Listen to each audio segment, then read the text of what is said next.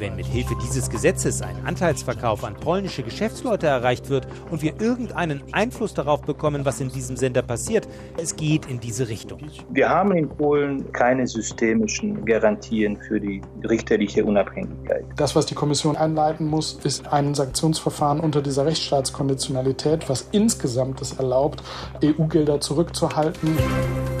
News Junkies. Was du heute wissen musst. Ein Info-Radio-Podcast.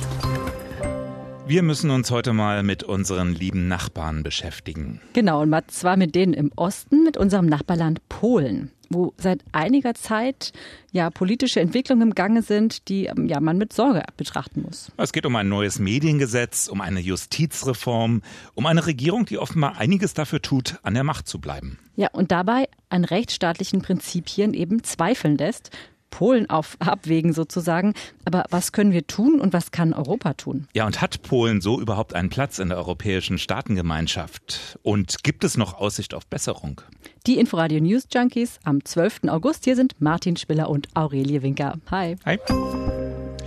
Ich weiß nicht, wie es dir geht. Für mich hat Polen immer noch so etwas Unentdecktes. Also nicht mehr so wie, das ist doch Ostblock. Aber ich kenne schon noch mehr Leute, die halt mal nach Paris fahren oder nach London aber nicht genauso selbstverständlich nach Warschau. Ändert sich, aber langsam.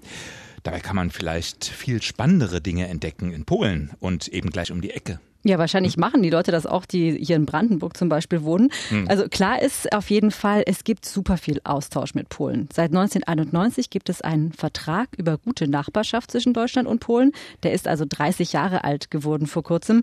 Und unser Korrespondent für die Landespolitik Brandenburg, Oliver Schosch, hat das zum Anlass für ein paar Zahlen genommen. Ja, also da hat sich einiges getan in den letzten Jahren. Das sieht man ja allein am Austausch. In Deutschland leben mittlerweile 870.000 Polen. Das ist die zweitgrößte ausländische Gruppe.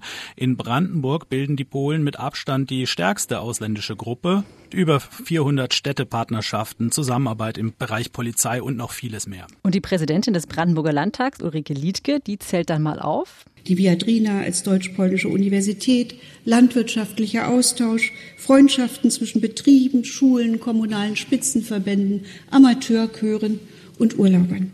Also, nun ist Polen aber auch eben ein großes Land. Das wird ja oft nicht so gesehen. Ja, ein paar Daten.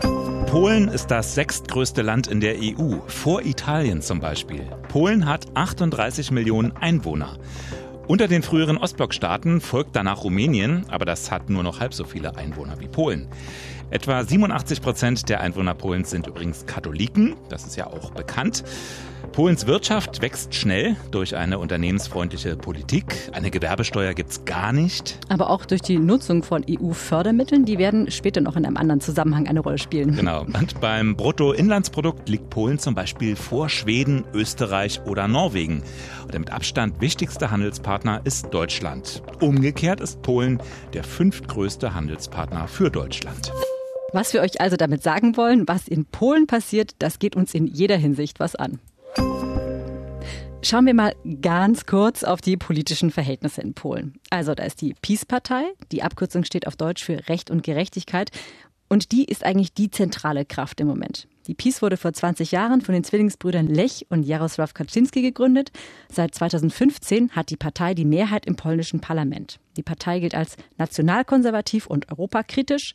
Sie wird in den anderen EU-Staaten oft kritisiert, weil man ihr vorwirft, sie hüllt die Demokratie in Polen aus und diskriminiert Minderheiten. Dazu kommen wir ja gleich natürlich noch ausführlich. Hm. Viele Polen andererseits ähm, finden die PiS gut, weil sie sich eben auch stark für soziale Themen einsetzt. Eine andere wichtige politische Figur ist Donald Tusk. Der war bis vor kurzem EU-Ratspräsident. Davor war er schon mal Ministerpräsident von Polen, und zwar 2007 bis 2014. Er hat die Bürgerplattform gegründet, ist jetzt zurück an der Spitze seiner Partei in Polen. seine Motivation ist es, das Böse zu besiegen. Und damit meint er die Peace. Also die Fronten sind klar, die Peace hat aktuell ein Problem, nicht nur weil die Opposition durch die Rückkehr von Tusk gestärkt ist, sondern.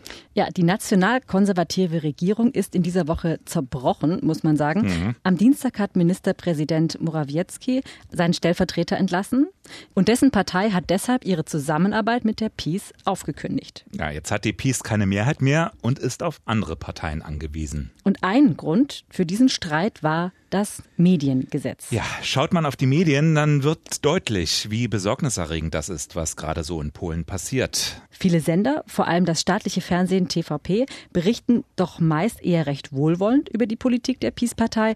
Weniger wohlwollend klingt es, wenn es um Oppositionsführer Donald Tusk geht. Allerdings, der wird seit seinem Amtsantritt als Oppositionsführer rauf und runter thematisiert. Allerdings nicht mit seinen Inhalten, sondern es gibt so Satzfetzen, die aus dem Zusammenhang gerissen werden, die ihn als deutschen Agenten quasi erscheinen lassen, der im Auftrag Berlins die polnische Regierung stürzen wolle. Zdaniem komentatorów nie tylko w tej kwestii Donald Tusk podporządkował się polityce Berlina. Wraz z powrotem do polskiej polityki Donalda Tuska Tja, das soll der Beweis sein, so habe sich Tusk Berliner Politikern unterworfen. Es gibt aber auch ein privates, sehr regierungskritisches Sendernetzwerk namens eben TVN. Besonders der Nachrichtensender TVN24 berichtet oft kritisch über die Peace. Das wird im Folgenden eine wichtige Rolle noch spielen. Und es gibt nun eben ein neues Mediengesetz. Gestern Abend wurde es im Parlament verabschiedet und das sieht vor, Sendelizenzen nur noch dann an Ausländer zu vergeben, wenn diese ihre Zentrale oder ihren Wohnsitz im Bereich des europäischen Wirtschaftsraums haben. Und der Lizenznehmer darf nicht von jemandem abhängig sein, der Zentrale oder Wohnsitz außerhalb des Wirtschaftsraums hat. Es gibt auch eine Frist, an bestehende Inhaber ihre Lizenz dann aufzugeben. Begründet wird das mit der Gefahr von Hackerangriffen aus dem Ausland, zum Beispiel aus Russland. Nehmen wir die hypothetische Situation, dass ein großer russischer Energiekonzern eine Tochter auf Zypern gründet und dann prinzipiell das Recht hat, ein Medium in Polen zu besitzen, einen Sender zu kaufen und hier eine polnische Variante von Russia Today aufzubauen. Damit kann der polnische Staat nicht einverstanden sein. Nun ist es allerdings so, dass zufälligerweise TVN als einziges Netzwerk von dem Gesetz betroffen ist. An dem hält nämlich der US-Konzern Discovery die Mehrheit. Tritt das Gesetz in Kraft, müsste Discovery seine Beteiligung verkaufen. Und da stünden die Peace oder ihr nahestehende Unternehmen wohl schon bereit. Russische Hacker sind übrigens von dem Gesetz nicht betroffen. Ganz nebenbei. Also es klingt also wie wirtschaftliche Entflechtung oder eine Schutzmaßnahme vor bösen Mächten, mhm. aber wahrscheinlich ist es nichts anderes im Ergebnis als ein Schlag gegen die Pressefreiheit. Das Ziel könnte dann sein oder ist wahrscheinlich, dass die Peace bei der nächsten Wahl positiv dargestellt wird und kritische Berichterstattung aus dem Weg geräumt werden soll. Tja, und das Verblüffendste, das räumt der Autor des Gesetzes Marek Suski auch relativ offen ein. Wenn mit Hilfe dieses Gesetzes ein Anteilsverkauf an polnische Geschäftsleute erreicht wird und wir irgendeinen Einfluss darauf bekommen, was in diesem Sender passiert, dann wird es bestimmt nicht so sein wie bei Polska Press, dass man komplett kaufen konnte. Aber es geht in diese Richtung. Am Dienstag hatten in zahlreichen polnischen Städten Menschen gegen das Gesetz protestiert. Redner äußerten Furcht vor Zensur. Und die Kritik reicht sehr weit. Der Deutsche Journalistenverband DJV hat das geplante Gesetz auch kritisiert. Er sagt, es sei ein Sargnagel für die Reste der Presse- und Rundfunkfreiheit in Polen. Und EU-Parlamentspräsident Sassoli spricht von einer Gefahr für das unabhängige Fernsehen im Land. Protest kommt aber auch aus den USA. Dort ist die geplante Enteignung amerikanischer Investoren nämlich ein großes Thema. Und so etwas wird in Polen normalerweise doch sehr ernst genommen. Ein gutes Verhältnis zu den USA war immer wichtig in Polen. Die USA sah man aus historischen Gründen als Partner, als Schutzgaranten gegenüber einem wieder aggressiver werdenden Russland. Ja, und Marek Suski lässt sich davon allerdings nicht beeindrucken. Wir werden wohl unter dem Druck seitens der USA nicht nachgeben. Ja, ob das neue Mediengesetz so auch in Kraft tritt, wird man sehen. In Polen geht jedes neue Gesetz nach der Abstimmung in das Oberhaus, den Senat, kommt dann noch einmal zurück ins Parlament und muss dann vom Staatspräsidenten unterzeichnet werden. Oder es geht dann ans Verfassungsgericht. Ja, und dieses Mediengesetz ist ja nicht das erste Vorhaben, mit dem die Peace ihre Position sozusagen stärken oder zementieren will.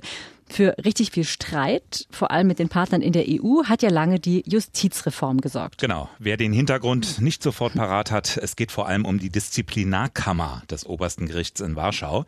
Die gibt es in der Form seit 2018 und die wird mit regierungstreuen Richtern besetzt. Und sie kann sogar Richter und Staatsanwälte bestrafen oder entlassen. Im Juli hat jetzt der Europäische Gerichtshof, der EuGH, entschieden, die Kammer verstößt gegen EU-Recht. Der Grund fehlende politische Unabhängigkeit und Druck auf Richter. Die Arbeiterkammer sollte eingestellt, die Urteile der vergangenen Jahre müssten dann für ungültig erklärt werden. So, jetzt kommt aber der Clou. In Polen hieß es danach, was der EuGH sagt, das interessiert uns gar nicht. Der polnische EU-Abgeordnete Krasnodebski hat unserer Korrespondentin in Brüssel gesagt, die EU-Kommission und der EuGH seien gar nicht zuständig für die Disziplinarkammer. Europa steht nicht über nationale Verfassungsgerichte. Europa steht nicht über dem nationalen Verfassungsgericht. Das ist hart. Ja, also ne, muss man jetzt sagen, es ist ja nicht so, dass so ähnliche Töne noch nie aus anderen Mitgliedstaaten kamen. Auch das Bundesverfassungsgericht, erinnern sich vielleicht manche, hat sich ja schon mit dem EuGH quasi angelegt. Im letzten Jahr hat es dem Urteil der europäischen Richter zu Anleihenkäufen widersprochen. Da wurde auch sehr heftig kritisiert von Seiten der EU. Unser Korrespondent in Polen, Jan Palukat, der meint aber, so ganz das Gleiche ist es trotzdem nicht. Aber der polnische Fall ist anders gelagert, denn hier geht es nicht um Euro-Schutzschirme oder Energiepolitik, sondern um die Rechtsstaatlichkeit selbst, als Grundlage der europäischen Zusammenarbeit und der offenen Grenzen, die Gewissheit nämlich, dass ein EU-Bürger überall in der Union sein Recht bekommt und nicht das, was die jeweilige Staatsführung dafür hält. Ja, in diesem Fall wurde es der EU-Kommission irgendwann zu viel mit Polen und es gab ein Ultimatum von der EU-Kommission um Vizepräsidentin Vera Jourova und zwar bis zum 16. August. Lassen Sie mich wiederholen, was wir schon oft gesagt haben. EU-Recht hat Vorrang vor nationalem Recht. Alle Entscheidungen des EuGH, einschließlich Anordnungen für einstweilige Maßnahmen, sind für alle Behörden und nationalen Gerichte der Mitgliedstaaten bindend. Ja, und tatsächlich, am Wochenende kam dann ein Einlenken aus Polen. Vizepremier Jarosław Kaczynski hat angekündigt, wir werden die Disziplinarkammer in ihrer jetzigen Form auflösen und damit verschwindet auch dieses Streitthema obwohl Kaczynski natürlich sofort betont hat, das sei kein Einlenken gegenüber Europa. Man wolle die Kammer ja auch gar nicht abschaffen, sondern reformieren, weil sie nämlich ihre Aufgaben nicht erfülle. Ja, und er hat eben auch gesagt, er erkenne nach wie vor solche Urteile, also die vom EuGH, nicht an. Und außerdem fordert er, dass die EU-Verträge reformiert werden. Also, gibt viel Kritik der EU an Polen. Die Unabhängigkeit der Justiz sieht man in Gefahr, die Pressefreiheit. Außerdem stehen Minderheiten unter Druck. Wir erinnern uns daran, dass einige Regionen in Polen behaupten, Zonen zu sein, die frei seien von, wie sie es nennen, LGBT-Ideologie. Ja, vielleicht müssen wir mal an dieser Stelle auch noch mal kurz sagen, was ja eigentlich auch klar ist. Wir reden hier immer sozusagen von dem, was die polnische Regierung tut und nicht von allen Menschen im ganzen Land. Aber die EU schaut natürlich auf das Regierungshandeln und die muss sich natürlich fragen, was können wir da tun? Ja, und die EU-Kommission hat ja schon ein Vertragsverletzungsverfahren gegen Polen gestartet, wegen dieser Zonen, die frei von LGBT-Ideologien seien. Generell kann man ja sagen, die große Stellschraube von Brüssel ist das Geld. Im vergangenen Jahr hat die EU zum Beispiel Gelder zurückgehalten für Städte, die sich eben zu solchen LGBT-freien Städten erklärt haben.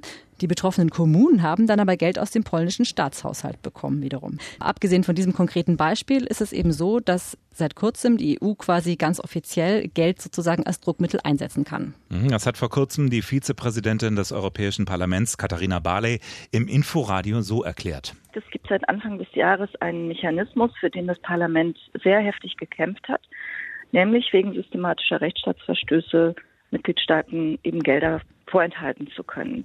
Also der Rechtsstaatsmechanismus. Weniger Geld, wenn ein Mitglied gegen europäische Werte verstößt. Das fordert auch der grüne Europaabgeordnete Daniel Freund im aktuellen Fall. Hm, aber Polen und auch Ungarn wollen diesen Mechanismus erstmal vom Europäischen Gerichtshof überprüfen lassen. Ja, und das Problem ist ja auch, finde ich, dass es eigentlich ein bisschen absurd ist, wenn ein Mitglied der EU quasi gezwungen werden muss, sich an die Grundwerte der EU zu halten, oder? Das ist ja eigentlich nicht die Idee der Europäischen Gemeinschaft. Andererseits muss man sagen, bei der Justizreform hat es ja jetzt erstmal funktioniert. Also da hat hm. ja die EU-Kommission mit einer Geldstrafe gedroht. Brüssel hatte angekündigt, ein Bußgeld zu beantragen. Das hat jetzt erstmal gewirkt, auch wenn das nicht so offiziell zugegeben wird in Polen. Ja, also dann vielleicht doch Geld als Mittel zur politischen hm. Einflussnahme. Denn die PiS-Regierung, muss man ja auch sagen, braucht auch Geld aus der EU, um ihre Wähler zufriedenzustellen. Aber die EU muss eben auf der anderen Seite auch glaubwürdig bleiben. Ich finde, es ist ein Dilemma irgendwie. Absolut. Ist ein bisschen wie in Ungarn ja auch. Äh, Europa kann nicht einfach zuschauen, wenn ein Mitgliedsland die Werte einfach ignoriert. Einerseits. Aber die Gründe liegen natürlich tief. Es gibt ja ganz unterschiedliche Erwartungshaltungen, was Europa eigentlich sein soll. Gar nicht so weit weg von der polnischen Grenze liegt der kleine beschauliche Ort Grünheide. Der inzwischen so beschaulich nicht mehr ist. Ihr wisst es, hier östlich von Berlin, da entstehen Auto- und Batteriewerk von Tesla. Gigafactory, Martin, so nennt das Tesla-Chef genau. Elon Musk. Elon, der heilige Elon, der Elektrogott. Manchmal stehen da ja richtige Fans ne, in Grünheide mit Transparenten, mit lebensgroßen Musk-Pappaufstellern. Oh die, ja, die bitten um Autogramme, Selfies mit ihrem Idol, himmeln ihn an, wie ein Popstar wenn er kommt. Und ähm, heute war es ja mal wieder so weit, ne? Ja, er kam tatsächlich nach Brandenburg, hat aber erstmal nur die Landesregierung hm. getroffen mhm. und Gespräche geführt und dabei auf einen Produktionsstart noch in diesem Jahr gedrängt in der Gigafactory. Ja, zuletzt gab es Berichte über Verzögerungen und es gibt zahlreiche Einwände beim Landesamt für Umwelt gegen das Projekt. Und ob Musk das so gut gefällt müssen ihn die deutschen Behörden aber auch immer wieder daran erinnern, dass es Regeln gibt. Sowas. Spießer. Absolut. Morgen kommt übrigens Armin Laschet nach Grünheide. Da hat er vielleicht wenigstens was zu lachen. Du bist so fies. Die USA planen eine neue bemannte Mondmission. Wir erinnern uns, die waren ja 1969 die ersten auf dem Mond. In letzter Zeit treibt China aber ein ehrgeiziges Projekt nach dem anderen voran. Die USA wollen da nicht einfach zuschauen, sondern an ihre alten Erfolge anknüpfen. 2024 sollte es soweit sein, eine neue Mondlandung, aber das wird wohl nichts. Und weißt du auch warum? Technische Schwierigkeiten, oder? So ist es hm, immer. Könnte es steckt man? irgendwas, irgendeine Schraube verkehrt, oder? Nein, die Raumanzüge werden nicht fertig. Bitte? Seit fünf Jahren schon wird daran gebastelt. Also neue Anzüge, die sollten bequemer und beweglicher sein. Zwei dieser Anzüge waren bestellt worden für, halte ich fest, eine, ich fest. eine Milliarde Dollar. Wow, okay. Die müssen aber auch wirklich gut aussehen dann. Haben ja auch noch ein bisschen Zeit. Jetzt heißt es nämlich frühestens 2025. Dann sind sie aber auch noch nicht ganz ausgereift. Und irgendwann passen sie dann vielleicht auch nicht mehr. Ja, ich habe ja über den Flug gehört, also dass sich da was verzögert, weil es eben, also dass die Arbeit an der Landefähre sich verzögert wegen eines Rechtsstreits mit äh, dem Unternehmen von Jeff Bezos, dem Weltraumunternehmen Blue Origin. Der war nämlich sauer, dass den Auftrag für das Mondprojekt jemand anders bekommen hat, nämlich nämlich Elon Musk. Der von der Gigafactory. Der von der Gigafactory, ganz genau. Wenn zwei Milliardäre sich streiten. Dann freut sich der Dritte und ihr könnt dazu auch gerne nochmal unsere News Junkies Folge nachhören. Unbedingt. Wir hören uns morgen wieder. Bis dann, ciao. Tschüss. News Junkies. Was du heute wissen musst. Ein Podcast von Inforadio. Wir lieben das Warum.